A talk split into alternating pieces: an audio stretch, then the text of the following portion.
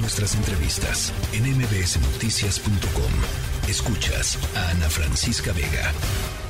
Ya escuchábamos la reacción del presidente López Obrador esta mañana frente a la decisión del ministro de la Suprema Corte de Justicia, eh, Javier Laines, en torno a la suspensión del llamado Plan B de la reforma electoral, argumentando pues esto, que estaba buscando la preservación del Estado democrático y sobre todo eh, pues la, la defensa de una eventual violación eh, irreparable a los derechos eh, políticos, a los derechos humanos de eh, el electorado mexicano, de los trabajadores del INE, en fin, esa fue la razón del ministro Javier Laines por la cual se otorgó la suspensión, pero por supuesto el tema no termina ahí, el tema tiene que ser discutido de fondo.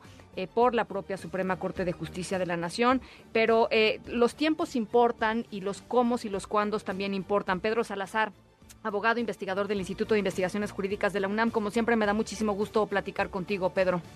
A mí también, Ana Francisca, muchísimas gracias por la invitación a tu espacio. A ver, eh, eh, el ministro Laines dio una primera aproximación, digamos, con la suspensión otorgada, pero por supuesto el tema no acaba ahí.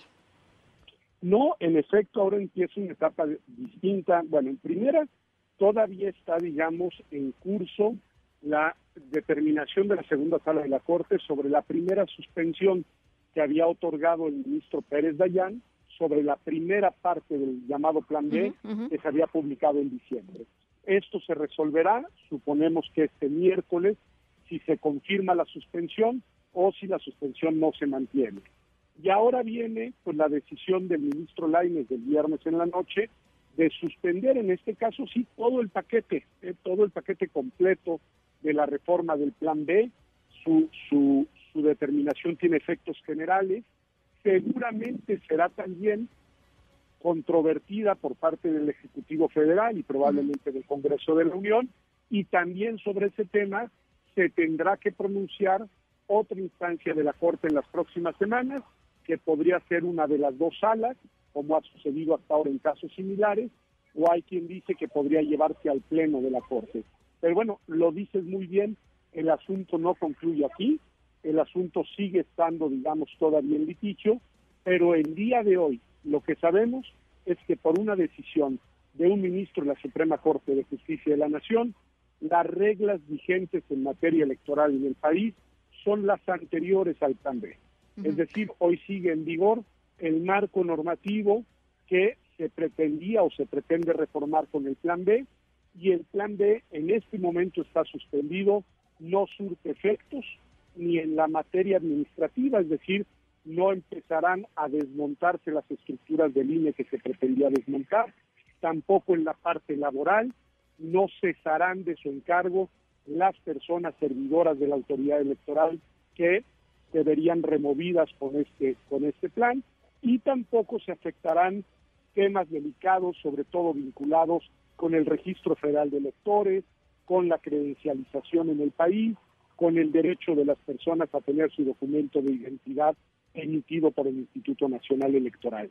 Todo eso queda intocado por el momento y de manera indefinida, esa es la otra gran pregunta. ¿Cuánto durará la suspensión, incluso si es confirmada eh, después de que sea recurrida? Pues en verdad no lo sabemos, Ana Francisca, y ese es un tema sobre el cual habrá que estar también muy atentos porque los precedentes no nos permiten saber con certeza cuánto dura una suspensión de esta naturaleza. Pero ¿de qué depende, Pedro? O sea, ¿cuáles son los elementos que se ponen sobre la mesa para, para considerar eh, eh, pues esto, el tiempo, los tiempos? A ver, lo primero es lo que te digo, será recurrida sin duda y será seguramente muy pronto confirmada o levantada, déjame decirlo así, por la propia Corte. Supongamos que la confirma la Corte. Lo que el mismo resolutivo del ministro Laines y los pretensores anteriores dicen es que esa suspensión dura hasta que no se resuelve el asunto de, de fondo, el asunto definitivo. Recordemos este punto que creo que es importante. Las normas aprobadas en el Plan B han sido cuestionadas porque se aduce que son inconstitucionales. Sí, claro. Las han cuestionado acciones de inconstitucionalidad, una controversia y seguramente vendrán más impugnación. La Corte hoy, con la resolución del ministro Lainez, no está pronunciándose sobre el fondo. no está confirmando que son inconstitucionales. Está diciendo que pueden serlo y que sus efectos serían tan dañinos que lo correcto es suspenderlo. Claro. Suspenderlo temporalmente. Ahora, ¿cuánto dura la suspensión? El mismo auto emite el ministro Lainez lo dice con claridad. Dura hasta que y en tanto no se resuelvan las cuestiones de fondo.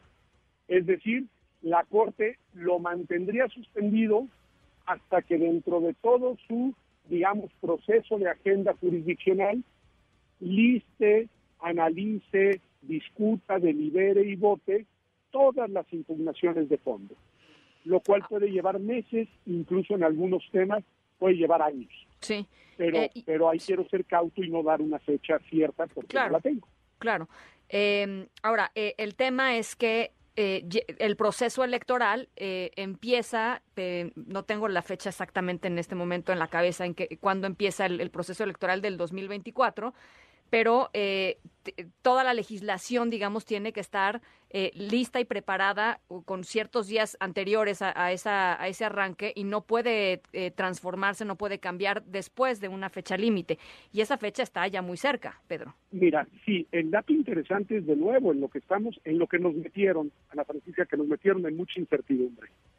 Si el plan B estuviera vigente, el proceso electoral inicia hasta noviembre. Si el plan B no está vigente, como hoy no lo está, el proceso electoral inicia en septiembre, Claro. porque ese era uno de los temas que cambiaron. Claro. Ahora, la Constitución, que esa sí no ha cambiado, dice con claridad que 90 días antes del inicio de los procesos electorales no se pueden cambiar las reglas electorales. Pero el punto aquí es que esa norma estaba pensada para reformas legales y constitucionales, no estaba pensada para decisiones judiciales.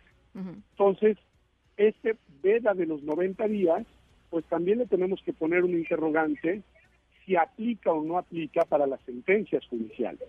Eso Yo eh, diría, sí. en buena lid, que sí, sí, porque lo que tenemos que tener es certeza de las reglas antes de que inicien los procesos electorales y que por lo mismo ni legisladores ni jueces nos pueden cambiar el marco legal vigente 90 días antes de que inicie un proceso.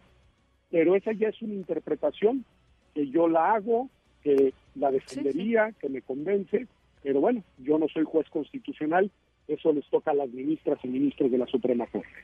Bueno, pues muy interesante la, la lectura. ¿Cómo escuchaste al presidente López Obrador hoy, Pedro? Pues lo escucho enojado y lo escucho muy confrontativo, lo cual lamento. Yo, yo creo que estos son tiempos para defender las dinámicas republicanas e institucionales y no para descalificar y mucho menos con, digamos, eh, descalificaciones ad hominem a las personas. Creo que eso no nos ayuda. No solamente de su parte, leí también el comunicado de la Consejería Jurídica inmediatamente después de la decisión de suspender del ministro Laires y de nuevo leo algo que tiene, digamos, mucho enojo, mucha víscera, mucha descalificación y que creo que no es lo que el país necesita, mucho menos en estos momentos y mucho menos de cara a los enormes desafíos políticos y jurídicos que ya están en puerta, que los propios actores políticos pues activaron, pero que creo que lo que tenemos que hacer es encauzarlos de una manera pacífica, de una manera institucional, de una manera democrática.